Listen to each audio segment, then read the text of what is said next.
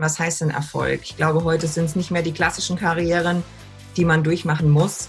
Man darf quer einsteigen, man darf pausieren, man darf Branchen und Rollen wechseln, ähm, eben um, zu, zu, um einen Job zu finden, der zur eigenen Persönlichkeit passt.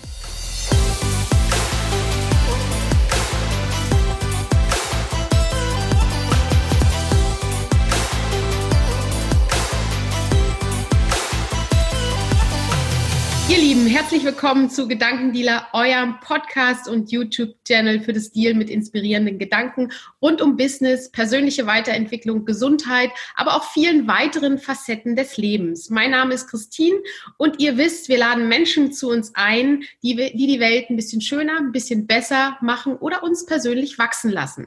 Und einer dieser wundervollen Menschen ist unser heutiger Gast. Sie ist einer der wenigen Vorständinnen, also das Wort ist schon ein bisschen lang, aber genauso soll es sein, denn sie ist Finanzvorständin der AFB Application Services AG und sie ist gleichzeitig aber auch Speaker, Speakerin, manche machen es ja auch dann in der weiblichen Form für emotionale Führung. Und dieses Thema, so habe ich das zumindest rausgelesen, begleitet sie schon recht lange, denn sie ist ursprünglich studierte Betriebswirtin, hat aber dann schon im Master sich direkt mit emotionaler Intelligenz oder überhaupt emotional Leadership auseinandergesetzt. Und ich finde, da sind jetzt schon viele wichtige Wörter gefallen. Zum einen möchte ich dich erstmal herzlich willkommen heißen, liebe Sabrina von Nessen. Liebe Sabrina, schön, dass du da bist. Ja, vielen, vielen Dank für die Einladung. Es freut mich total, gerade weil ich euren Podcast auch sehr, sehr spannend finde. Es sind ganz viele wichtige Themen dabei rund um Selbstreflexion, Weiterentwicklung. Auch Spiritualität ist, glaube ich, ein Thema bei euch, finde ich auch sehr spannend. Insofern vielen Dank für die Einladung. Ja, so schön, dass du zugesagt hast. Und ich bin total neugierig. Ähm, da sind so viele ja, Wörter schon gefallen, die, äh, wo, wo es mir schon alleine kribbelt in den Händen, noch mehr zu erfahren. Vielleicht können wir trotzdem, denn wir nehmen das Interview jetzt gerade äh, Ende April auf, so ein bisschen einsteigen, wo du gerade stehst. Wir haben aktuell noch Corona um uns herum, irgendwo fliegt es um uns herum. Und wie hat das jetzt so ein Stück weit auch dein aktuelles Leben, ähm, auch vielleicht dein Berufsleben tangiert oder auch beeinflusst? Mhm. Also es ist eine unglaublich spannende, aufregende und unsichere Zeit, muss ich sagen, ja. Und äh, ich muss sagen, vor sechs oder acht Wochen, ich hätte nicht damit gerechnet, dass es unser Leben in allen Facetten ähm, derart beeinflusst. Und ähm, für mich würde ich sehr unterscheiden zwischen dem, was macht es mit mir als Mensch, als, als Person, ja. äh, inwieweit beeinflusst so mein, mein kleineres Umfeld, also die Familie, das Unternehmen und auch meine Tätigkeit und was macht es eigentlich mit der Gesellschaft. Ja? Und ich muss sagen, für mich als Mensch ist es nicht so schlimm. Das hört sich jetzt böse an, aber es ist tatsächlich nicht so schlimm. Warum? Weil ich introvertiert bin. Mhm. Ja, das heißt, ich brauche nicht viel Kontakt im Außen. Ich nehme meine Bestätigung nicht durch Kontakte mit anderen Menschen, sondern es kommt sehr aus meinem Innern, aus meiner eigenen Gedankenwelt. Da sind auch immer mehr Ideen in meinem Kopf, als ich jemals verwirklichen kann. Insofern ist, ist meine Gefühls- und Gedankenwelt ähm, eher innerlich und es macht mir nicht so dramatisch viel aus, dass ich nicht unter Menschen gehen kann, nicht mitten im Getümmel sein kann und diese Dinge. Ähm, mein Alltag war vorher auch schon nicht so turbulent im Außen. Mhm. Ähm, wo es aber tatsächlich schon anfängt, ist so der, der Mikrokosmos um uns rum. Das heißt, die Familie, es ist halt doch was anderes, wenn auf einmal Kinder permanent zu Hause sind. Ja? Ähm, wenn man Arbeit Wie viele und. Kinder hast du? Bitte? Wie viele Kinder hast du? Ich selbst habe keine eigenen Kinder leider. Mein, ähm, mein Lebensgefährte, ich sage immer Mann ist einfacher. Mein Mann hat ähm, zwei jugendliche Jungs, ähm, einmal 15 und einmal 19. Die sind aus dem Gröbsten raus zum Glück. Nichtsdestotrotz ja. ja ist das Familienleben auf einmal ein anderes. Und ich muss sagen, ich habe höchsten Respekt vor allen ähm, Familien, die eben jetzt Homeoffice parallel zum ja. Thema Homeschooling, zum Thema Kinder, du bist da ja auch mittendrin im Geschehen, glaube ich, ja, ähm, die das äh, managen. Ja, also bei uns ist es definitiv einfacher, aber es verändert die familiäre Situation. Ähm, und natürlich hat Corona Einfluss auf mein, ähm, meinen Arbeitgeber und meine Rolle als Vorstand. Ähm, unterschiedlicher Art und Weise. Wir beobachten sehr genau, wie gehen unsere Kunden äh, mit dem Thema um. Wir arbeiten vor allem für die Finanzbranche, also für Banken, Leasinggesellschaften und so weiter. Ähm, die sind sehr stark betroffen. Wir nehmen das Thema auf. Ähm, wie ist der Forecast für die Projekte und diese Dinge. Es beeinflusst natürlich ein IT-Unternehmen. Ähm, andererseits hat es organisatorische Aspekte. Ja, wir sind als IT-Unternehmen sehr gewöhnt, ähm, remote zu arbeiten. Ja. Das ist das Gute. Nichtsdestotrotz ist es ein Unterschied, ob man das, in welchem Ausmaß man das macht, über welche Zeit man das macht. Es lässt sich aber zum Glück alles regeln. Wie gesagt, wir sind da, glaube ich, noch in einer komfortableren Situation als IT-Unternehmen, als es viele produzierende Unternehmen zum Beispiel sind. Mhm. Und was ich in der Zeit aber besonders spannend finde, ist tatsächlich, was es mit uns als Gesellschaft macht. Ja, wow. wie wir Informationen aufnehmen, wie wir sie verarbeiten, welche Schlüsse wir daraus ziehen und ähm, was Politik kann und nicht kann und welche ethischen Fragen da auch entstehen. Ja, und ich habe für mich, ähm, ich muss dazu sagen, einer meiner größten Werte ist Freiheit. Ja, und ich kann nicht gut mit Regeln. Also in dem Moment, wo mir einer sagt, du musst jetzt zu Hause bleiben, ist mein mein Impuls sofort, jetzt will ich aber nicht. Ja. Stimmt, darf ich da mal kurz einhaken? Ich habe nämlich ein Interview von dir gelesen und da dachte ich so, krass, wir haben total ähnliche Werte. Weil bei mir ist es, bei mir ist es Selbstbestimmtheit, was nicht weit weg ist von Freiheit, ja. Also, und Verantwortung, glaube ich, hast du auch bei dir drin und das ist bei mir auch. Also sind sehr, sehr ähnliche Werte. Das fand ich sehr spannend, stimmt. Sorry, ich wollte jetzt gar nicht so rein. Nee, also bitte, immer gern. Ähm, das ist genau der Punkt tatsächlich und das ist auch so der, Zwiespalt vielleicht, in dem ich mich befinde und in dem ich auch wahrnehme, dass sich die Politik ähm, gerade befindet. Ja, also wir, wir wollen frei leben, wir wollen selbstbestimmt leben. Wir in unserer Generation kennen es tatsächlich auch nicht mehr anders. Ja, mhm. beziehungsweise ich muss sagen, mir ist in der Reflexion vorab äh, eingefallen, als ich als ich Kind und Jugendliche war und auch noch als junge Erwachsene, wie ich damals Reisen erlebt habe. Also Grenzkontrollen, zum Teil viele, viele Stunden sozusagen im Auto an der Grenze sitzen, durchsucht werden, das ist, das ist heute in meiner Welt nicht mehr vorstellbar und ich weiß es unendlich zu schätzen, dass ich mich frei bewegen kann. Mhm. Insofern, ja, engt mich genau die Situation grundsätzlich mal schon ein. Ich habe mir dann aber die Frage gestellt, welchen Wert hat ein Menschenleben? Ja, und ich habe nie eine Antwort auf die Frage gefunden. Aber wenn ich tatsächlich eine Million Euro dafür bezahlen müsste, dass ein anderer weiterleben kann, würde ich das Geld ausgeben oder nicht? Mhm. Ähm, oder wie weit wäre ich und wie lang wäre ich bereit, mein eigenes Leben einzuschränken, um einem anderen Menschen die Chance zu geben auf ein erfülltes Leben? Und ich glaube, das ist eine Grundsatzfrage, die wir als Gesellschaft uns stellen dürfen. Und ganz spannend finde ich, wenn wir das jetzt mal, diese Corona-Situation einfach mal als starke Veränderungssituationen und Krisensituationen betrachten. Ja, also jetzt mal weg von dem gesundheitlichen Aspekt, von ja. dem ich wirklich keine Ahnung habe. so, ja, sondern einfach mal sagen, es ist eine Situation, wo irgendwas von außen auf uns einprasselt und jetzt, wir kommen später auf das Thema, dann kommen Emotionen hoch, ja, und in dem Fall ganz viel Angst und man sagt ja so schön, Angst essen Seele auf. Wir verhalten uns zum Teil irrational, wir versuchen uns zu schützen ähm, glauben dem einen Experten oder dem anderen. Aber ich, ich denke, dass diese Situationen in der Zukunft häufiger entstehen werden. Man denke nur mal an das Thema künstliche Intelligenz, mit dem wir uns landläufig gar nicht beschäftigen, was wir immer so ein bisschen ähm, nach hinten äh, drücken in unserem Leben. Aber mich interessiert Technologie unendlich. Ja, ich bin Vorstand im IT-Unternehmen und das ist ganz natürlich, dass ich mich damit auseinandersetze. Ich glaube, mit der künstlichen Intelligenz werden wir uns diese ethischen Fragen noch viel mehr stellen müssen. Ja, wer, wer darf leben, wer darf nicht leben, unter welchen Umständen? Ähm, wie, wie gesagt, welcher, welcher Wert hat ein Menschenleben und inwieweit sind wir bereit, Einschränkungen unseres Lebens in Kauf zu nehmen, damit anderes freier haben. Also es finde ich ganz spannende Gedanken, die durch Corona ausgelöst werden, aber weit darüber hinausgehen. Hm. Ja, das, ich, ich, finde ich super interessant, weil also ich jetzt so die erste Phase muss ich für mich total sagen, bin ich wirklich beeindruckt von, von, von der Bevölkerung, wie wirklich fast überwiegend äh, verantwortungsbewusst mit dem Thema über, umgegangen ist. Ich bin jetzt interessant, was passiert, wenn die Lockerungen oder wenn es auch wirklich dann nachher bei Einzelnen an die Substanz geht, was das wiederum dann mit der Gesellschaft macht. Ähm, ich glaube, da wird nochmal das Ganze nochmal für schärfer auch dargestellt. Ähm, und das macht mich auch sehr neugierig. Also ich beobachte das auch sehr stark, gerade wie wir uns alle, wie wir reagieren, wie wir agieren auf das Ganze und uns da auch lenken lassen. Ähm, also von daher, ja, sehr, sehr spannende Situation. Auf der einen Seite, so, so dramatisch es natürlich auch ist, aber trotzdem auch spannend zu beobachten und vielleicht, so wie du sagst, so eine Art Vorbereitung auf äh, Szenarien, ähm, die dann ja in der Zukunft kommen. Ähm, jetzt sagst du, du bist in einem Tech-Unternehmen quasi. Ähm, kannst du uns mal so ein bisschen reinholen, wie so deine Reise begann? Äh, ja, was, was waren so Schlüsselerlebnisse auch in deinem Leben, die dich jetzt wirklich auch Richtung, ja, oder zu einer Vorständin gemacht haben, was wirklich, ja, großartig ist, finde ich super spannend. Äh, du bist unsere erste Vorständin im, im, im Podcast, also sehr, sehr cool. Es ehrt mich sehr. Also ich denke, das Erste, was mir in meinem Lebenslauf rückblickend auffällt und was mir einfach als Botschaft an alle da draußen wichtig ist, Erfolg ist niemals eine Gerade. Mhm. Rückblickend äh, glauben wir, es sei alles ganz einfach gewesen, es hätte viel mit Glück zu tun gehabt und am Ende ist man zufällig erfolgreich geworden. Ja, ähm, ich muss sagen, dass ich die letzten 20 Jahre unendlich viel Zeit, Arbeit, Aufwand ähm, in wie auch immer wir das nennen wollen, in meine Karriere, in meinen Erfolg, in mein Vorwärtskommen gesteckt habe. Und ich erinnere mich da so gern an einen, an einen Satz aus Miracle Equation, falls ihr das Buch kennt. In jedem Fall geht es um uh, Unwavering Faith und Extraordinary Effort. Und Extraordinary Effort, außergewöhnlichen Aufwand, habe ich ganz sicher betrieben in den letzten 20 Jahren.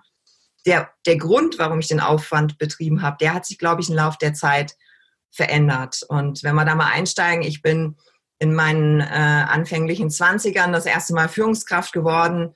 Und was mich bis dahin getrieben hat, war so dieses Weg von. Ja, also ich bin sehr ländlich aufgewachsen, in einer sehr behüteten Familie. Ich will mich da auf gar keinen Fall beschweren, ähm, aber auch sehr bodenständig. Mhm. Und ich habe mir tatsächlich immer ein sehr freies und auch durchaus wohlhabendes Leben gewünscht. Ja, ich ähm, musste als Kind äh, selbst genähte Kleidung tragen. Das hat, glaube ich, mir nicht nachhaltig geschadet, aber ich wollte das einfach nicht. Ja, so die pinken Kordhosen, die selbstgeschneiderten und mein erstes Paar Chucks, auf das musste ich gefühlt Jahre warten. Das wollte ich nicht mehr als, als junge Erwachsene. Ich wollte in einem nicht definierten Wohlstand leben und tatsächlich sehr, sehr frei mich in der Welt bewegen.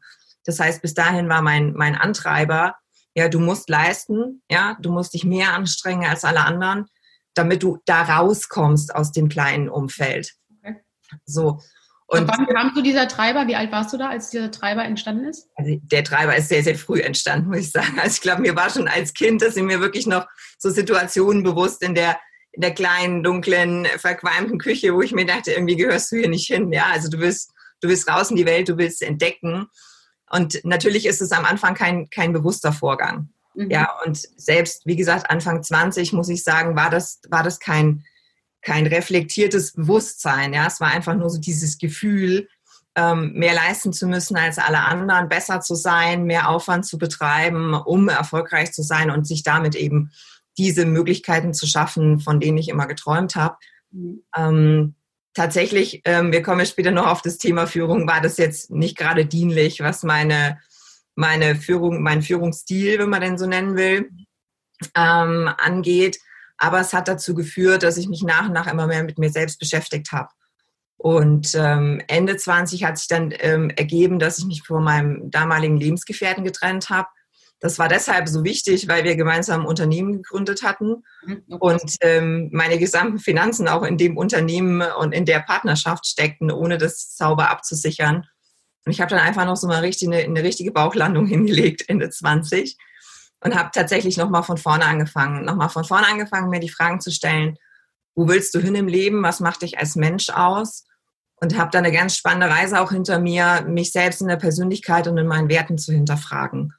Und das, wie gesagt, das war so eine, eine Riesendelle sozusagen in meiner Erfolgskurve, die aber das tatsächlich dazu geführt hat, dass ich glücklicher bin und dass ich zum Glück auch im Nachgang ähm, wieder erfolgreich wurde. Und ähm, ich denke, wichtig ist auch nochmal zu reflektieren, was heißt denn Erfolg? Ich glaube, heute sind es nicht mehr die klassischen Karrieren, die man durchmachen muss.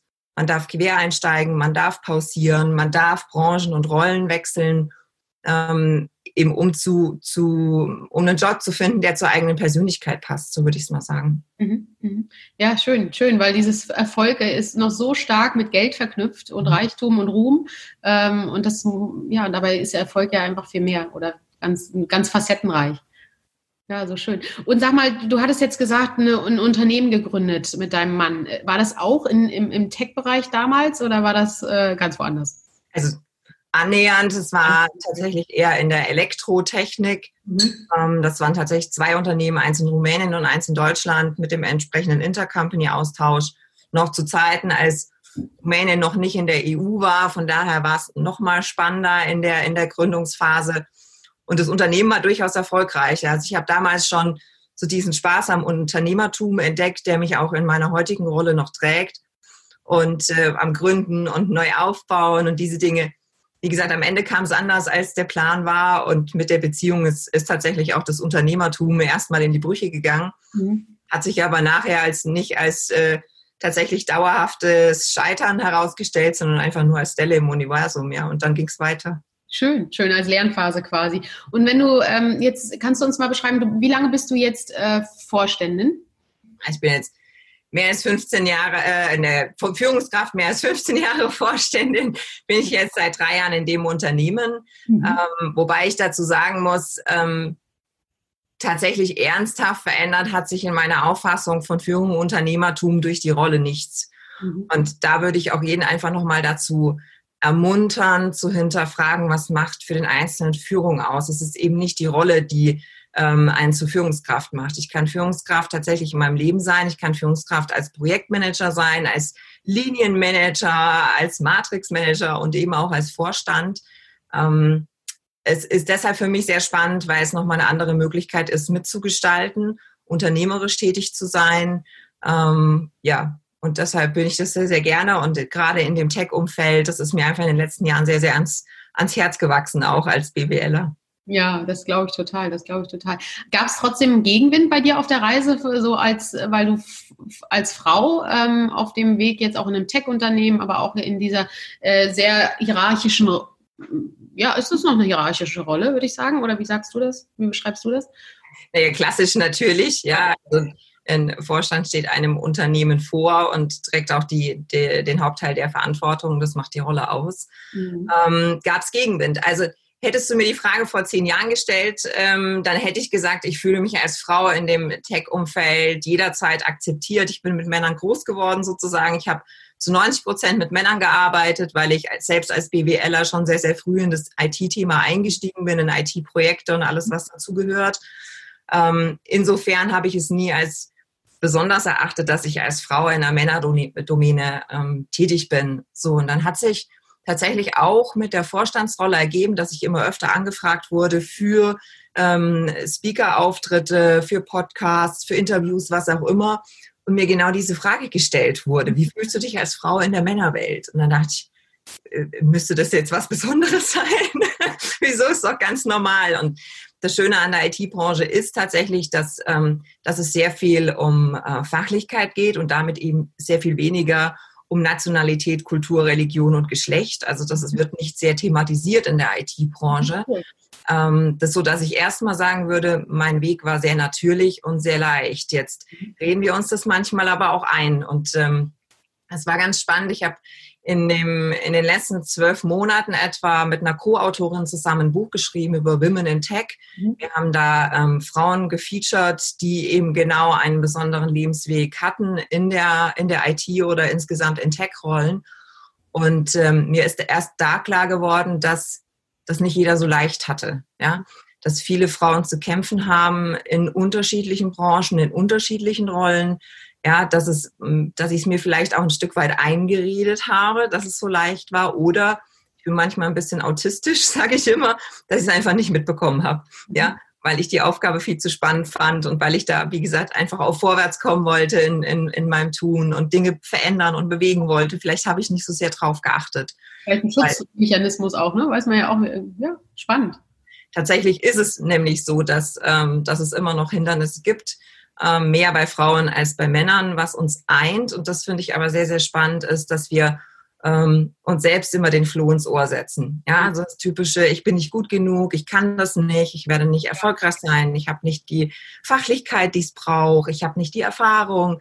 Und da ist meine Erfahrung, sind Männer auch nicht besser. Ja, sie schweigen nur oder sie diskutieren es nicht so intensiv. Mhm. Ähm, das eint uns dieses Problem. Und das war in all diesen Interviews auch der der beste Tipp aller Frauen an die Frauen, zu sagen, find raus, was dir Spaß macht, wo dein Herz aufgeht, wo die Augen leuchten, ja, und gib in dem Umfeld Gas. Hör nicht auf die Stimmen in deinem Kopf, die wissen es nicht besser. Ja, das ja total. Ja. Mhm. Ja, das, wie du sagst, das eint uns alle und es, es, es eint, glaube ich, nahezu fast jeden Menschen, egal in welcher Position oder in welchem Umfeld er ist, dass wir so viel noch äh, einfach geprägt sind aus Kindheit und Muster in unseren Köpfen haben, medial ständig ja auch kommt, Frauen müssen mehr voran. Damit ist ja auch immer gleich wieder so ein Unterschied äh, dargestellt und es macht es ja auch dann teilweise wieder, holt es es hervor. Ähm, von daher ja, total wichtig, dass wir zum einen innere Arbeit machen, aber im Außen auch noch ein bisschen was passiert. Ähm, seit, du hattest jetzt gesagt, du bist seit ähm, 15 Jahren Vorständin, wenn ich das richtig verstanden habe. Ich bin ja. seit erst 15 Jahren Führungskraft in ah. unterschiedlichen Rollen. Okay. Ähm, ich war ähm, einige Jahre ähm, die Leiterin Produktmanagement in einer Leasinggesellschaft. Das ist eine ganz tolle Rolle, die ich jedem empfehle. Bei Produktmanagement viel mit IT, Marketing, Risiko, Steuer und Recht, also sehr, sehr breit aufgestelltes. Mhm hatte danach die Riesenchance, in einer Bank, in einer neu gegründeten Bank, die IT aufzubauen. Also es war dann sehr in Richtung Infrastruktur, Software, Lieferantenmanagement, Release, Change Management. Das war so der erste Schritt in die, in die tiefere IT hinein. Und äh, Vorstand in, in der AFB bin ich jetzt äh, im dritten Jahr. Es macht mir unglaublich Freude, insgesamt Führungskraft zu sein, aber auch Vorständin zu sein. Das ist ja schön, schön. Ähm, genau, du hattest es vorhin kurz mal anklingen lassen. Ähm, wie hast du früher geführt und wie führst du ähm, heute oder wie hat sich das verändert auch? Ähm, ich, wenn ich das richtig verstanden habe, glaube ich, hast du gesagt, da, da ist ein Unterschied auch im Vergleich zum Start quasi. Ja, also ähm, rückblickend muss ich sagen, und es war mir in der damaligen Situation ähm, nicht bewusst, dass diese sehr starke Leistungsorientierung schon dazu geführt hat, dass, dass ich so ein bisschen dicht gemacht habe. Ja, also dann wird das Sichtfeld enger so und dann ist man oftmals auch sehr sehr wutgetrieben in, in seiner Arbeit oder sehr auch sehr zielfokussiert und man blendet so ein bisschen all das aus, was links und rechts ähm, ist. Jetzt ist Führung aber auch immer Beziehungsarbeit und es geht immer um Emotionen, es geht leider nicht immer um Ziele, Daten und Fakten. Und ähm, das habe ich in meiner anfänglichen Führungsarbeit ähm, zu stark ausgeblendet. Das ist mir heute bewusst, mehr auf das Thema Menschen, Werte, Persönlichkeiten und Beziehungen Wert zu legen. Das, das, da war ich in meiner damaligen Entwicklung tatsächlich noch nicht so weit. Ähm, die ersten Jahre haben mir sehr stark geholfen, das Handwerk zu lernen. Ich glaube immer noch dran, dass Führung auch ein Handwerk ist. Mhm. Also wie plane ich ja auf Unternehmensebene, auf Teamebene oder wie definiere ich Prozesse, Schnittstellen, ähm, wo kann ich outsourcen, was sind KPI, diese Dinge. Und auch wie führe ich ein Mitarbeitergespräch, jetzt mal rein vom, vom formalen Ablauf. Ähm, dafür waren die ersten, ersten Jahre sehr gut. Und ähm, diese, dieses persönliche Scheitern, von dem ich vorhin berichtet habe, das hat schon dazu geführt, dass ich mich wirklich noch mal mehr mit, mit meiner Persönlichkeit auseinandergesetzt habe, mit meinen, mit meinen Werten, auch Glaubenssätzen und der Frage, wo will ich hin im Leben. Mhm. Und das führt automatisch in meiner Erfahrung dazu, wenn man mit sich selbst, wenn man sich mit sich selbst beschäftigt, dass man auch offener ist den anderen gegenüber. Ja, also dass ich auch besser hinhören kann, ähm, bei meinem Mitarbeiter zu sagen, wo willst du hin? Was, was hast du für Ziele? Was bewegt dich im Leben? Und das empfinde ich heute als, als unglaubliche Bereicherung, dass ich den Schritt machen konnte hin zu mehr Gefühl, mehr Emotionen, mehr Offenheit. Ob ich deshalb immer eine tolle Führungskraft bin, wage ich ehrlich gesagt zu bezweifeln. Also da darf man auch nicht immer zu sehr von sich eingenommen sein und äh, das Ego nicht zu groß rauskommen lassen. Ich bin nach wie vor ein Mensch. Mhm. Ja, ich habe gute und ich habe schlechte Tage. Ähm, mir ist es unglaublich wichtig, dass ich entlang meiner Werte agiere. Ja, mhm. dass, mhm. wenn ich kritisch bin ähm, oder auch ähm, ja, wenn ich mal nicht meinen besten Tag habe, dass ich trotzdem sagen kann, ich habe meine Werte berücksichtigt, ich habe gerecht agiert, ja, ich habe versucht, Vertrauen zu geben und, und auch entgegenzunehmen. Ähm, das Thema, äh, Thema Verantwortung haben wir angeschnitten, genauso Freiheit oder Nachhaltigkeit. Das sind Werte, die mich in meinem Leben in den letzten Jahren und Jahrzehnten begleiten. Und da ist es mir wichtig, dass, dass es in meiner Führungsarbeit zutage kommt. Ja, trotzdem habe ich Ecken und Kanten. Ähm, ich werde nicht immer geliebt und ja, das, das, das sind Menschen und das sind Beziehungen, ja am Ende unterm Strich zählt für mich, ich bin mir treu geblieben, meinen Werten treu geblieben und ich habe versucht, das Beste aus anderen Menschen rauszuholen und habe versucht, die groß zu machen. Ja, aber das finde ich eine total wichtige Botschaft. Also wir, auch dieses, diesen Perfektionismus rauszunehmen, gerade das erdrückt uns ja auch häufig in diesem Glaubenssatz, ich bin nicht genug, weil ich immer diese hohen Anforderungen an mich selber habe und dann einfach ja auch nicht so rausgehe. Und wenn, wenn du gerade auch nochmal sagst, wirklich, ähm, es gibt Momente, da, da, da gebe ich zwar alles, aber es trotzdem vielleicht äh, für den einen oder anderen nicht ausreichend, dass, dass, dass das dazugehört, einfach trotzdem weiterzumachen und äh, an sich zu wachsen. Ja, total schön. Ja, und ich habe auch gute Erfahrungen damit, in so einem Moment den Mitarbeitern auch gegenüber offen zu sein und zu sagen, pass auf, ja, das ist mein Ziel, das und das habe ich versucht. Im Moment weiß ich nicht weiter. Ja, mhm. ich habe im Moment keine Antwort. Oder auch zu sagen, ich bin traurig, ich bin äh, deprimiert, ich bin also auch eine unterschiedliche äh, Facette von Emotionen rüberzubringen und dem Mitarbeiter zu zeigen, ich bin ein Mensch, ja, und ich habe einen Moment der Schwäche. Ich weiß, ich komme da wieder raus und ich weiß auch, wir finden zusammen eine Lösung. Ja, aber in diesem Moment geht es mir nicht gut. Ohne dass ich, das ist ganz wichtig, ohne dass ich meine Trauer oder was auch immer äh, den Mitarbeitern überlaste. Ja, also es gibt Führungskräfte, die sagen, mein Mann hat mich verlassen und dann muss das ganze Team drunter leiden, weil die Führungskraft jetzt irgendwie in der, in der persönlichen Krise steckt. Das meine ich nicht. Ja, ja. nicht, sondern einfach offen zu sein und zu sagen, ich bin Mensch, ich habe Herausforderungen in meinem Leben ähm, und ich bin da auch sehr offen, zum Beispiel, was mein, mein Werdegang angeht. Ich habe allen meinen Mitarbeitern genau diese, diese Lernkurve erzählt, auch in der Hoffnung, dass jeder für sich anerkennt, ja, diese Dellen sind normal und diese Momente des Nicht-Weiterwissens sind normal. Wichtig ist, das nochmal zu reflektieren und einen Weg rauszufinden. Ja, ja, auch wieder eine tolle Botschaft, Mann. so schön. Jetzt sind wir eigentlich schon, glaube ich, so ein bisschen in Thema emotionale Führung auch eingestiegen. Ähm, kannst du mal so ein wie, wie lange gibt es das Thema emotionale Führung? Ähm, da gibt es dann Begründer? Ist das ähm, etwas, du hast es ja, glaube ich, schon in deiner Masterarbeit äh, drüber geschrieben, also zumindest das Thema, doch, da Emotional Leadership, wenn ich das richtig im Kopf habe. Ähm, kannst du uns da mal so ein bisschen reinholen, seit wann man wirklich diesen, diesen, oder seit wann es diesen Switch gibt, eben nicht mehr nur diese autoritäre Führung, sondern mehr den Mensch auch in den Vordergrund zu stellen? Mhm könnte jetzt eine längere Geschichte werden. Ich versuche es mal kurz zu fassen. Das ja immer, ja. Ja. Nicht zu wissenschaftlich. Also ich muss gleich vorweg schicken, wen der wissenschaftliche Teil interessiert, den klammer ich jetzt einfach mal aus, der möge sich einfach an mich wenden. Ja. Stelle ich gern alle, alle Daten und Fakten zur Verfügung. Ähm, also A, emotionale Führung wird gern als, als Führungsstil bezeichnet. Da muss ich gleich dazu sagen, ich bin überhaupt kein Freund von Führungsstilen, mhm. ähm, weil das immer den Anschein gibt, man könnte einen Modus, eine Methode auf eine Situation und einen Menschen anwenden und es funktioniert dann im Anschluss. So, diese Erfahrung habe ich in den letzten 20 Jahren nie gemacht, dass man etwas anwendet und es funktioniert in der Führung, sondern es ist wirklich immer ein Rantasten an die Situation, an den Kontext, an das Unternehmen und an die einzelnen Menschen. Ähm, wie lange gibt es das Thema Emotionen? Ähm, tatsächlich so lange wie die Menschheit. Das ist ähm, einer unserer wesentlichen Bestandteile. Wir haben nur in den letzten 100 Jahren, denke ich mal, ähm, mit Aufkommen der Industrialisierung und so weiter verlernt, darauf einzugehen. Ja, das haben wir in aller Professionalität stark ausgeblendet. Emotionalität war immer negativ belegt.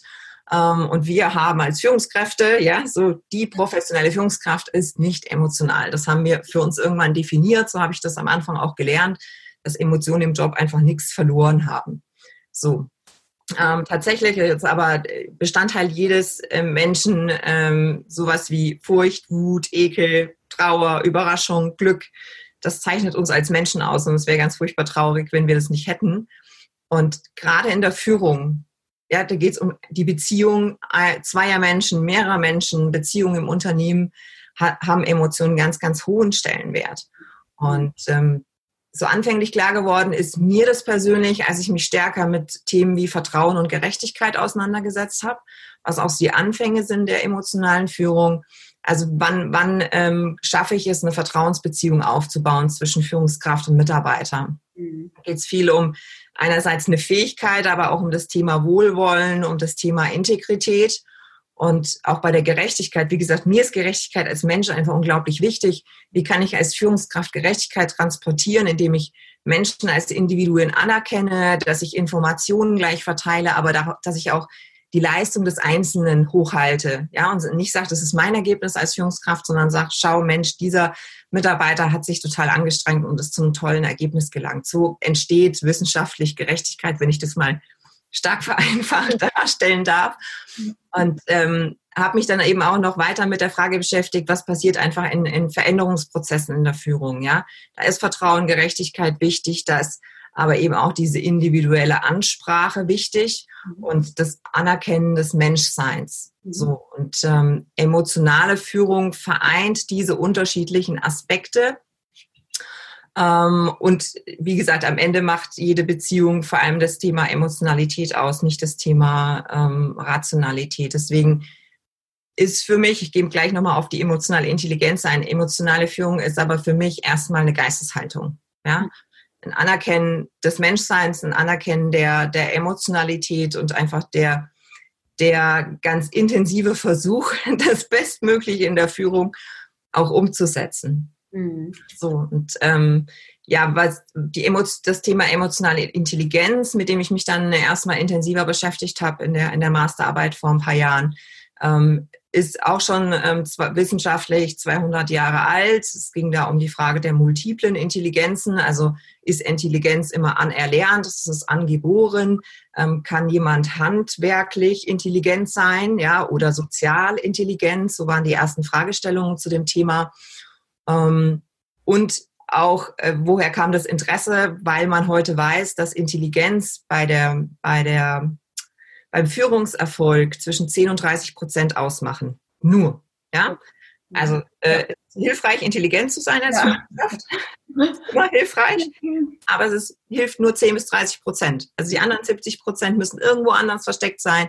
Und da ist man eben auf die Suche gegangen, hat gesagt, boah, das könnte ja das Thema Emotion sein. Mhm. Genau. So ist das Interesse wissenschaftlich entstanden, weil man eben effektiver, produktiver und so weiter werden wollte. Deswegen sind ja Führungskräfte irgendwann mal erfunden worden, weil das Unternehmen sich gedacht hat, Mensch, die könnten uns helfen, bessere Ergebnisse zu erzielen. Und ähm, was man gefunden hat, ist tatsächlich, dass diese Faktoren wie Persönlichkeit, äh, Vertrauen, Gerechtigkeit, individuelle Ansprache, Social Skills und so weiter immer zu mehr Commitment, zu mehr Produktivität, zu mehr Leistung, aber auch zu mehr Zufriedenheit und Wohlbefinden führen. Also es hilft beiden Seiten. Okay, dann gibt's, dann überlege ich gerade, wieso folgen so viele Menschen Trump? es ist so, so ah, aber gut, das ist ja immer, jeder hat ja seine subjektive Einschätzung zu dem Ganzen. Mhm. Ähm, aber spannend, weil äh, es ist, was du sagst, auch dieses, ich hatte es vor kurzem, hatte ich einen Podcast mit Frank Asmus, vielleicht kennst du den. Okay. Ähm, und ja. der äh, hatte eben gesagt, Menschen folgen Menschen. Das ist auch in der Kommunikation, weshalb Kommunikation, das ist ja sein Thema, auch so wichtig, noch wichtiger als vorher ist, ähm, weil es, man folgt nicht einer Rolle, man folgt nicht einem Unternehmen, sondern es wird noch wichtiger, Menschen zu folgen und sich dem auch bewusst zu sein, ja. Sehe ich absolut so. Ja, und deshalb finde ich es so spannend, nochmal die Frage zu stellen, was macht ein Mensch eigentlich aus? Mhm. Ja, ist es der Status, ist es die Macht, ähm, ist es die Erziehung, ist es die Erfahrung, die er mitbringt, ist es die Fähigkeit zu kommunizieren, welche Werte er darstellt, welche Emotionen er rüberbringt. Also wir sind ja sehr facettenreich als Mensch. Ja? Wenn du mal die Frage stellst, was ist ein Mensch, dann bekommst du tausend Antworten drauf. Ja. ja aber ja, dem, dem glaube ich sehr stark, Menschen folgen Menschen. Ja. Und ähm, da ist auch meine interessante Lernkurve. Wie gesagt, ich war und bin nicht immer ein einfacher Mensch. Ja. Ich habe Ecken und Kanten, die immer auf meinen Werten beruhen. Ich habe aber die Erfahrung gemacht, dass wenn man konsistent ist, integer ist, auch dieses Walk the Talk, ja, wenn man einfach sich an seine, seine eigenen Grundsätze hält, mhm. selbst wenn es den Mitarbeitern nicht immer gefällt persönlich, wissen sie es zu schätzen und reflektieren im Nachgang auch immer zu sagen, das war eine tolle Erfahrung, das hat mich weitergebracht, das hat mich wachsen lassen, auch wenn es wehgetan hat. Ja, wenn es in dem Moment wehgetan hat, ja. Ja, ich, und das glaube ich, können wir alle teilen. Also wie viele, ich, du hast ja auch gerade so dieses, dein, deine Phase mit dem Unternehmen damals und so. Ähm, was hat man, man Phasen im Leben gehabt, wo man denkt, oh, warum? Warum? Ja. Und im Nachhinein denkt man, oh, ich bin total dankbar, weil das und das konnte ich daraus lernen. Und das fühlt sich natürlich in dem Moment nicht so an, aber gerade da, wie du sagst, äh, integer zu sein und ähm, einfach Leitlinien, Leitplanken auch vorzugeben, ähm, ja, finde ich so wichtig und das ist so toll, dass du das einfach nochmal festhältst, ja ich bin davon so sehr überzeugt, auch aus eigener Erfahrung, dass wir uns unsere Grenzen selbst erschaffen. Ja, dass wir selbst Mauern bauen um uns herum, damit wir nicht wachsen müssen, nicht wachsen können und so weiter. Derweil, ja, wenn wir eben genau diese Glaubenssätze aufgeben, kann jeder Einzelne, unabhängig von der Herkunft und so weiter, ähm, tatsächlich ein erfülltes Leben leben. Wie auch immer man Erfüllung jetzt definiert. Das, ist, das muss nicht mein Weg sein und nicht dein Weg sein. Das kann ganz, ganz unterschiedlich sein. Aber dazu möchte ich jeden Einzelnen ermuntern, diesen Weg zu suchen und zu finden. Es geht eben nur, wenn wir sagen, wir lassen diese Glaubenssätze einmal von Bord und wir gehen ins Wachstum. Und Wachstum tut weh. Ja, außerhalb der Komfortzone, ja, da ist es erstmal unangenehm. Und ja. das ist meine tiefste Überzeugung. Das macht es aber tatsächlich meinen Mitarbeitern nicht immer leicht, ja, weil ich aus dieser Komfortzone rausschubse. Und das ist nervig, wenn es jemand ständig macht. Ja. Wenn ich immer wieder sage, nee, komm, da geht noch was. Du kannst mehr. Du kannst besser auf. So, das ist nicht schön im Alltag. Das muss ich ganz klar sagen. Deshalb, ich will mich hier überhaupt nicht als Gutmenschen verkaufen. Aber ich bin der tiefen Überzeugung, dass es richtig ist. Deswegen, ähm, ja, manchmal habe ich Ecken und Kanten und, und Menschen, bin ich ganz sicher, folgen Menschen, wenn sie es aufrichtig, ehrlich meinen und auch integer sind. Ja, total. Ja, und einen Mehrwert irgendwie auch für deren Leben hoffentlich darstellen. Ich, da verändert, sich ja auch gerade äh, sehr, sehr viel. Ähm, das ist natürlich noch so ein bisschen branchen vielleicht abhängig, aber gerade so dieses, ich will auch eine coole Teamkultur haben. Ich möchte in einem Unternehmen was leisten. Und ähm, da spielt natürlich gerade so die Führungskraft, ähm, unabhängig jetzt von der Selbstführung, aber auch die Führungskraft eine große Rolle, damit so, sowas überhaupt entstehen kann, damit sowas wachsen kann, damit sowas auch möglich ist. Ähm, von daher ist das umso wichtig, finde ich, umso wichtiger und das wirst du wahrscheinlich unterstreichen können, dass da gerade ein großer Wandel auch ist. Ja, definitiv. An, ich habe mich an eins erinnert, ich habe mich gefragt ähm, in der Vorbereitung für heute, ja, ähm, Gibt es ein Beispiel ähm, aus, der, aus der Filmbranche, Medien und so weiter, mit dem, mit dem man sich vielleicht noch eher identifizieren kann, um zu verstehen, wie ich bin? Und ich bin ähm, auf eine Person gestoßen. Also es ist, mir unangenehm, es ist mir unangenehm, aber es ist wirklich ehrlich. Vielleicht erinnern sich ähm, einige gerade Frauen ähm, noch an diese äh, Serie Anna, äh, die Balletttänzerin. So und diese Anna, das kenne ich noch aus meiner aus meiner Kindheit, die hatte eine ganz furchtbar staubige, verkniffene unsympathische Lehrerin. Mhm. Ja, so mit Dutt und am Stock und immer so ein bisschen eine verkniffene Miene. so, und am Ende der Serie sozusagen erkennt aber dieses, dieses junge Mädchen, wie unglaublich wohlwollend ähm, diese Frau mit ihr gearbeitet hat, weil sie an ihr Talent geglaubt hat. Mhm. Und so würde ich mich beschreiben in eher schlechten Tagen. Also auch manchmal bin ich bin manchmal verkniffen im Leben. Und an guten Tagen würde ich mich hoffentlich beschreiben wie Mr. Miyagi, ja, der seinen Schüler ja auch immer wieder aus der Komfortzone holt, der auch erstmal Übungen machen lässt, ähm, die, die unsinnig erscheinen, aber die dem Schüler im Nachgang zeigen. Es hat, es hat mich wirklich unglaublich vorwärts gebracht. So. Ja, und ja, mir fällt da gerade noch so ein, auch so ein, weiß ich, wie wichtig das auch ist. Ähm, und das ist auch nicht leicht, gerade glaube ich auch so in dieser Social Media Welt ähm, nicht allen gefallen zu wollen, sondern bei seinen Werten zu bleiben, ähm, weil man sich, sich, natürlich gerne im Außen misst und ähm, das ist, glaube ich, ein ganz wichtiger Punkt. Das und das passiert, das, ich meine, das, das kenne ich aus meiner Führungserfahrung auch, dass man am Anfang natürlich es allen irgendwie so ein Stück weit recht machen wollte und natürlich den Urlaub freigegeben hat, wenn er sich das gewünscht hat, aber eigentlich hat es nicht gepasst. Also Sachen entwickeln sich ja ähm, auch und irgendwann merkt man aber, es es gibt andere Lösungen, aber das, das kommt halt nicht gleich von Anfang an, sondern da muss man auch reinwachsen in diese Rolle, finde ich zumindest. Ähm, Erfahrungen sammeln und da aber, aber trotzdem mal loslegen. Und vor allem reflektieren, ja. Und deshalb fand, fand ich das Thema emotionale Intelligenz so spannend, um das ganz kurz nochmal anzureißen. Es gibt ja. so zwei Lager äh, in der Wissenschaft zum Thema emotionale Intelligenz. Das populäre ist ähm, Daniel Goleman, der in den 90ern ähm, da dieses äh, Buch äh, dazu geschrieben hat, was, was sehr bekannt ist. Daniel Goleman und Wissenschaftler, die ihm sehr nahestehen, sagen, emotionale Intelligenz ist eine Eigenschaft des Menschen und da fällt alles drunter, Social Skills, Selbstmanagement, Selbstverantwortung, Führung, Change, also alle weichen Faktoren der Welt zusammengesammelt sind emotionale Intelligenz.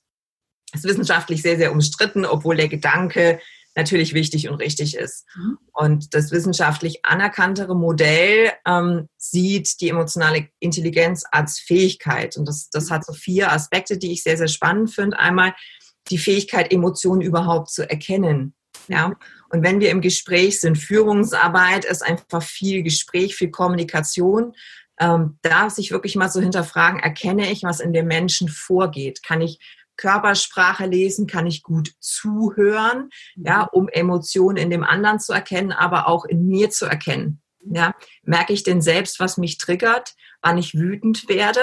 Ja, und äh, das ist so die, die erste Stufe, mit der sich da die emotionale Intelligenz beschäftigt. Das andere ist dann nochmal einen Schritt weiter zu gehen und zu sagen, ähm, wenn ich diese Emotion erkannt, hat, bin ich, erkannt habe, bin ich denn auch in der Lage, die Emotion zu nutzen, um zum Beispiel Gefühle auszudrücken. Mhm. Ja? um sozusagen die, die Kommunikation vereinfachen, die Zusammenarbeit zu verbessern. Das ist so der, der zweite Schritt. Der erste Schritt, ich erkenne es. Der zweite Schritt, ich wende es tatsächlich auch an. Ähm, und äh, der, der äh, dritte Schritt geht schon ein bisschen in die strategische Richtung sozusagen.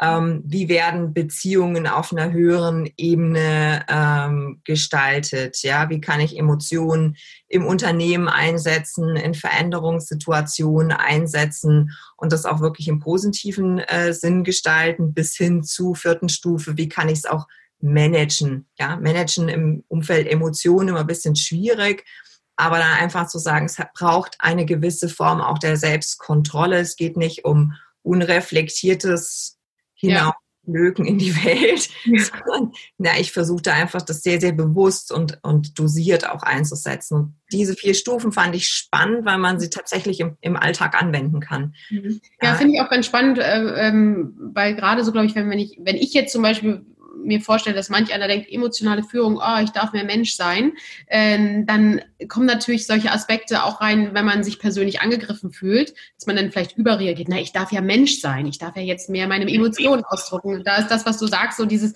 meine Emotionen aber trotzdem für die Situation managen. Was hilft dem anderen jetzt? Hilft es, wenn ich jetzt überreagiere? Oder hilft es, wenn wir jetzt irgendwie ein konstruktives Gespräch drüber führen? Ich glaube, das ist nochmal dann das Level oder der vierte Schritt, der einfach ganz elementar ist super, super wichtig. Dasselbe oder sehr ähnlich zur Diskussion rund um Authentizität. Ja. ja. Und das ist meines Erachtens genauso falsch interpretiert. Beides, sowohl emotionale Führung als auch authentische Führung, gehen davon aus, dass du deine eigenen Werte, Gedanken, Gefühle erkennst, mhm. verstehst, interpretieren kannst und dann äh, angemessen dosiert einsetzt.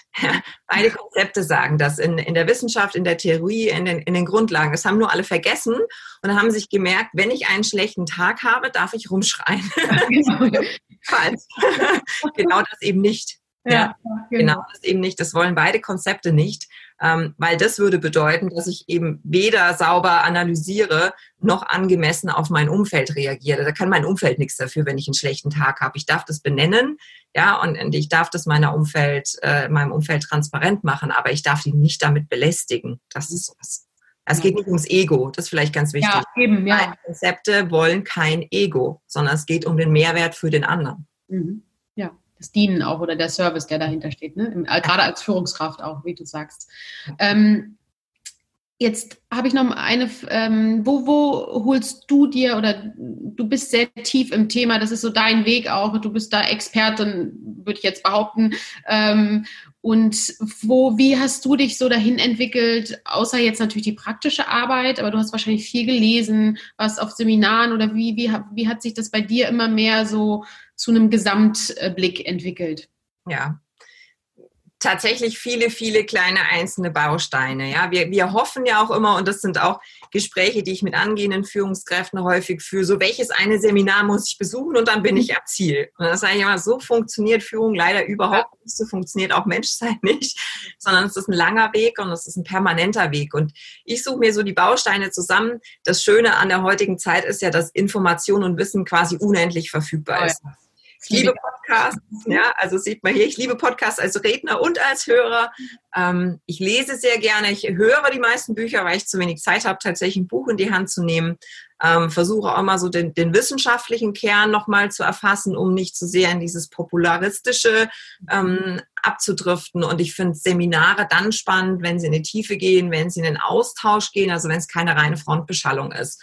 Und wir beide haben uns ja auch auf einem ganz spannenden Seminar kennengelernt, wo es viel um Persönlichkeitsentwicklung ging, wo es auch darum ging, Grenzen zu überschreiten. Und es ist, es ist außerhalb meiner Komfortzone heute noch, muss ich ganz ehrlich sagen, es ist nicht mein Ding in der Gruppe meine Gefühle zu teilen und mich, mich mehr zu öffnen, weil, wie gesagt, introvertiert ist immer sozusagen, mein Raum ist sehr klein, mhm. aber umso wichtiger, um zu wachsen. Deshalb mache ich das ganz bewusst, in Situationen zu gehen, ähm, in Seminare, in den Austausch zu gehen, was ich unangenehm finde, wovor ich Angst habe, weil hinterher stellt sich's nie so schlimm raus. Ja, auch ein Beispiel aus dem Alltag. Ich habe unendliche Höhenangst also ich steige auf einen Stuhl und bin äh, fast schon panisch. so kann man sich das vorstellen. Und ich habe zwei Dinge gemacht in meinem Leben, die völlig äh, kontraproduktiv sind. Ich habe mir ein Pferd gekauft, ja, und auf äh, 1,70 Höhe ist es für wow. mich wirklich dramatisch hoch. und ich ähm, bin Fallschirm gesprungen. So. Wow, cool. Ich habe noch immer Höhenangst. Ja, das hat sich nicht verändert, aber ich weiß, wenn es drauf ankommt, kann ich diese Angst besiegen. Und so versuche ich in meinem Leben mit, mit den Dingen umzugehen. Einfach mich auch mal etwas zu stellen, wenn es mir wirklich wichtig ist und zu erproben, wie ich in der Situation agiere. Und hinterher ist es meistens nicht so schlimm. Das, das, der Wachstum ist einfach so cool. Es gibt so viel, ich merke das auch allein. Ähm, ja, jetzt das erste Zoom oder so, es ist jetzt nicht das erste, aber als ich das erste Mal in Zoom den ersten Podcast aufgenommen hat, ich bin auch lange weit weg von entfernt, aber äh, von perfekt, aber es ist trotzdem so, am Anfang kribbelst und du denkst, oh Gott, warum habe ich dem zugesagt?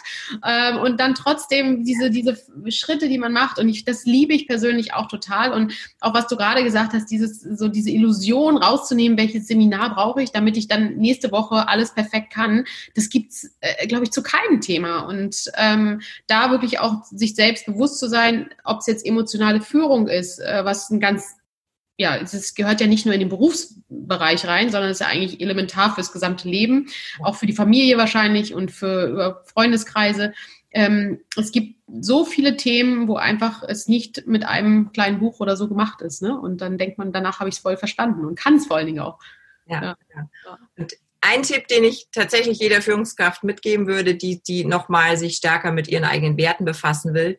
Es ist sehr viel prägnanter, wenn man in die Öffentlichkeit geht und es darstellt. Sei es jetzt äh, wie du ein Podcast, sei es ähm, ein Buch. Ich schreibe gerade, wie gesagt, an zwei Büchern parallel.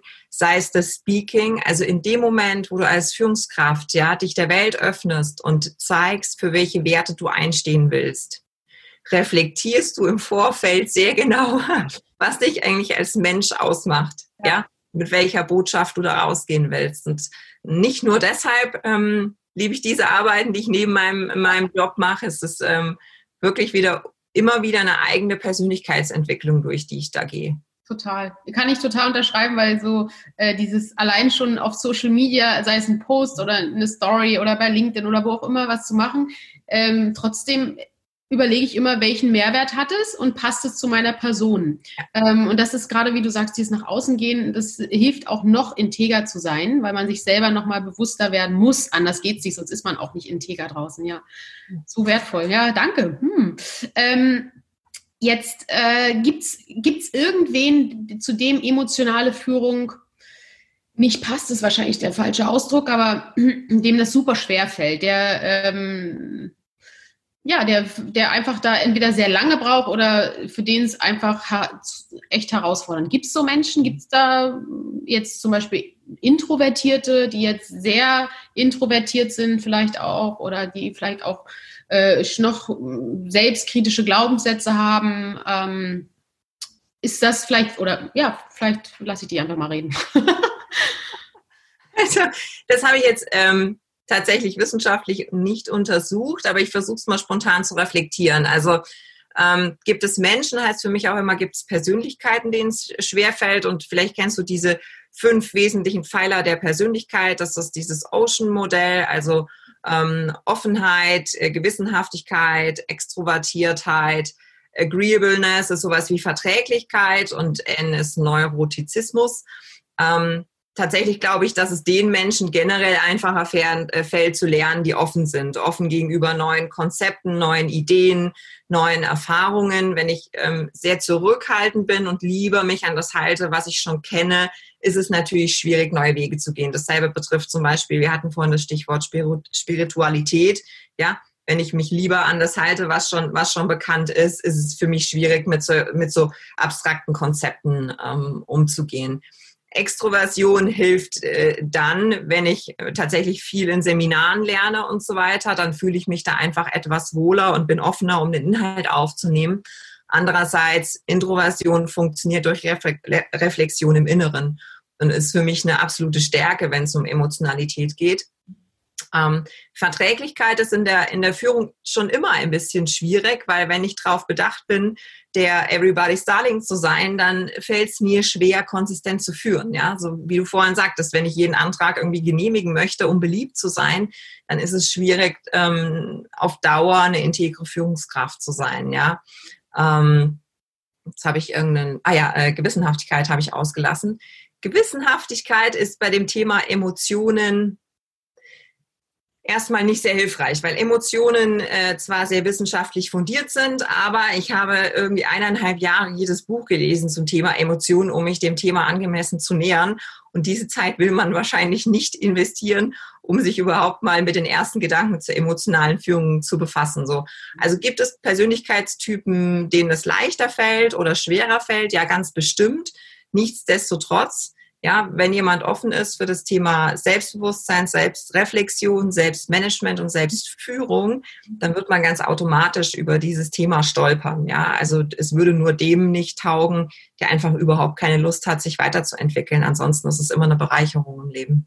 Hm, schön, schön. Schön. Und ist es, hast du das Gefühl, dass es in ähm, auch dieses das Thema emotionale Führung ähm, in gerade so in tradierten Branchen, wo es noch so ein bisschen, ähm, ich will nicht sagen verstaubt, aber jetzt, ich mache jetzt ein Klischee auf, aber so ist es natürlich in vielen Branchen auch nicht unbedingt mehr, aber so die alten weißen Männer, ähm, ist da äh, schon genug Platz ähm, oder ist da vielleicht auch, ja, da hat man wahrscheinlich mehr Gegenwind, schwierig. Muss man aber irgendwann anfangen. Also es gibt Branchen, die, ähm, ich formuliere es mal so, wo Fachlichkeit einen sehr hohen Stellenwert hat. Das ist ähm, natürlich bei Ärzten so, aber das ist tendenziell auch noch in der IT so, ähm, dass wir ein sehr starkes Vertrauen auf die fachliche Ausbildung haben.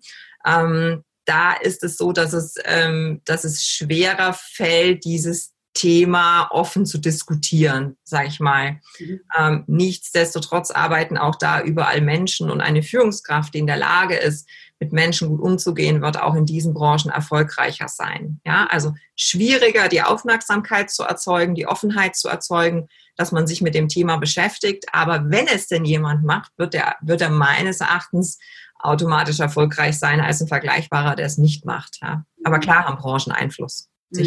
Mhm. Bestimmt, auf jeden Fall, ja. Ähm, und Jetzt hatte ich noch eine Frage, die hatte ich dir auch vorab schon geschickt. So, was hat, ähm, wie, also ich meine, natürlich hat emotionale ähm, Führung, wir haben es ja gerade schon definiert, Menschen folgen Menschen, Teamkultur.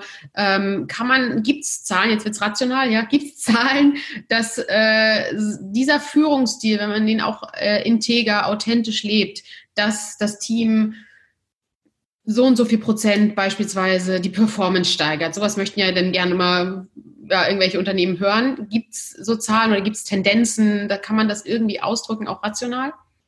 Das kann man. Ich habe die Zahlen jetzt tatsächlich nicht nochmal recherchiert, aber ähm, sowohl was Vertrauen, Gerechtigkeit angeht, das Thema transformationale Führung, das Thema authentische Führung, das Thema emotionale Führung, jetzt weniger als Führungsstil, sondern ich sage mal als, als Grundkonzept, gibt es sehr, sehr viele auch aktuelle Untersuchungen, die die positiven ähm, Effekte unterstreichen. Einmal die hart messbaren Effekte, Produktivität, Effektivität, Zielerreichung, aber eben auch die weichen Faktoren, Zufriedenheit, Gesundheit, Wohlbefinden, ähm, Fähigkeit zur Zusammenarbeit zwischen unterschiedlichen Teams und so weiter. Also es hat messbare und zwar relevant messbare Effekte, nicht irgendwie fünf Prozent, sondern es ist ein, ist ein ähm, relevanter Anteil, der darauf zu führen, zurückzuführen ist.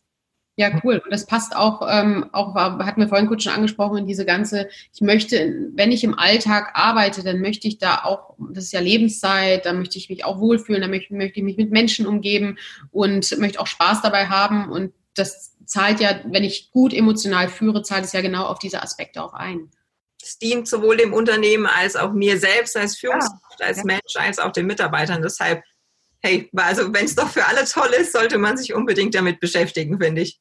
Ja, sehr cool. Jetzt hast du gesagt, ähm, dass du zwei Bücher rausbringst. Ähm, kann man da schon so ein bisschen was anteasern? Also wann da kann man das erwerben? Also gerade jemand, der jetzt den Podcast dann vielleicht gerade hört und denkt, Mensch, die Sabrina, das klingt spannend. Äh, wie kann ich mehr mit ihr in Kontakt treten? Wie kann ich vielleicht auch ein Seminar? Du bist wahrscheinlich natürlich in der Rolle Finanzvorständin äh, hauptsächlich, aber gelegentlich eben auch im Bereich Speaking unterwegs.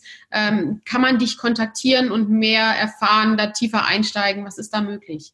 Ja, also A, natürlich ist mein, mein Hauptjob meine Vorstandsrolle und die soll es auch sein und der möchte ich all meine Zeit und Energie auch widmen. Aber das, diese Themen finde ich derart spannend, dass ich sehr, sehr gerne im, im Austausch bin mit anderen Führungskräften, auch mit Menschen, die, die sich einfach mit dem Thema näher beschäftigen wollen. Und ich bin sehr, sehr leicht ansprechbar auf fast allen ähm, sozialen Medien. Also da bitte gar keine Scheu haben, auf mich zukommen. Das werden auch die Kanäle sein, über die ich dann die Veröffentlichung der Bücher ankündige. Es sind auch die Kanäle, über die ich ähm, ankündige, wenn ich auf einer Bühne stehen darf, was meine ganz große Leidenschaft ist. Ähm, in jedem Fall werden die zwei Bücher einmal eben zum, zum Thema Women in Tech sein, wo es mir ein ganz großes Anliegen ist, gerade Frauen in äh, technischen Rollen, in männerdominierten Branchen den Weg aufzuzeigen, der gangbar ist, um erfolgreich zu sein und auch um ja, den Beruf zu finden, der einen mit Leidenschaft erfüllt. Und das andere Thema wird zum Thema Leadership Science mit einem Schwerpunkt auf emotionale Führung, um einfach nochmal so ein bisschen in meine Gedankenwelt zu holen, was, glaube ich, macht gute Führung aus, was macht das Handwerk aus, was macht das Menschsein dahinter aus und welche Aspekte sind mir persönlich wichtig. Also es ist einfach nochmal so ein bisschen differenzierterer Blick aus meiner äh, Brille raus ähm, auf das Thema Führung. Vermutlich beide ähm, verfügbar Mitte des Jahres. Ich bin in beiden Fällen im Experiment Self-Publishing unterwegs, um da einfach auch meine Erfahrung zu machen. Ich finde es so spannend, was heute alles möglich ist und möchte auch anderen Menschen zeigen, dass es, ähm, dass es eine Möglichkeit ist, seine Gedanken mit der Welt zu teilen. Genau. Sehr cool, sehr cool. Ja, und das ist, glaube ich, auch schon so ein bisschen der Link. Ähm, also Sabrina, wenn ihr ihr folgen wollt macht es bitte, weil auch lest mal bitte ähm, bei zum Beispiel bei Instagram deine tollen Texte, die du da veröffentlicht, die sind, ähm, ich finde, total wertvoll, weil sie eben nicht so ein Copy-Paste-Ding sind, äh, die man vielleicht mal woanders liest, sondern du auch viel Klartext reinbringst, äh, was so deine Meinung, deine Erfahrung auch ist und das ein oder andere auch in Frage stellst, was vielleicht sonst publiziert wurde. Ähm, von daher finde ich das sehr wertvoll. Das heißt, wenn ähm, auch da, äh, glaube ich, dieses, was du angesprochen hast, Buch äh, veröffentlichen und so, also bitte folgen, bitte, auch bei LinkedIn bist du, glaube ich, auch. Also da vernetzen, dann kriegt ihr alles mit. Ähm, und ich glaube, da kommt noch eine Menge. Ich, ich bin sehr neugierig auf, auf deine beiden Bücher und wie du das alles wuppst neben deiner ganzen Rolle. Also Wahnsinn, totale Powerfrau, sehr inspirierend und möchte dir an dieser Stelle danken für viel Input. Ich glaube, wir haben einen schönen ja, schön diskutiert, viel von dir mitnehmen dürfen und ähm, ich bin neugierig, was dann noch mehr von dir kommt. Und danke dir ganz herzlich, Sabrina. Vielen, vielen Dank. Ich habe zu danken. Es war ein unglaublich kurzweiliges Gespräch. Das sind, finde ich, immer die besten, wenn die Zeit äh, verfliegt, ähm, sozusagen. Und äh, es war mir eine unglaubliche Freude, mit dir im Austausch zu sein. Vielen Dank. Vielen Dank. Ihr Lieben, ihr wisst, gern immer teilen. Ihr seht, wie wertvoll es ist, auch die Wege von anderen Menschen aufzuzeigen. Und jeder kann da ein Stück weit mal was für sich mitnehmen. Auch gerade das Thema emotionale Führung, was ganz klar zum heutigen Zeitpunkt schon in die Führung gehört, aber auch zukünftig noch elementarer sein wird. Von daher ein Thema, was ihr bitte, bitte teilt mit anderen Menschen. Äh, also teilt gern den Podcast, teilt gern das Video, ähm, bewertet uns, gebt uns Feedback, stellt uns Fragen. Wir freuen uns auf den Austausch und sagen Tschüss und bis zum nächsten Mal, ihr Lieben.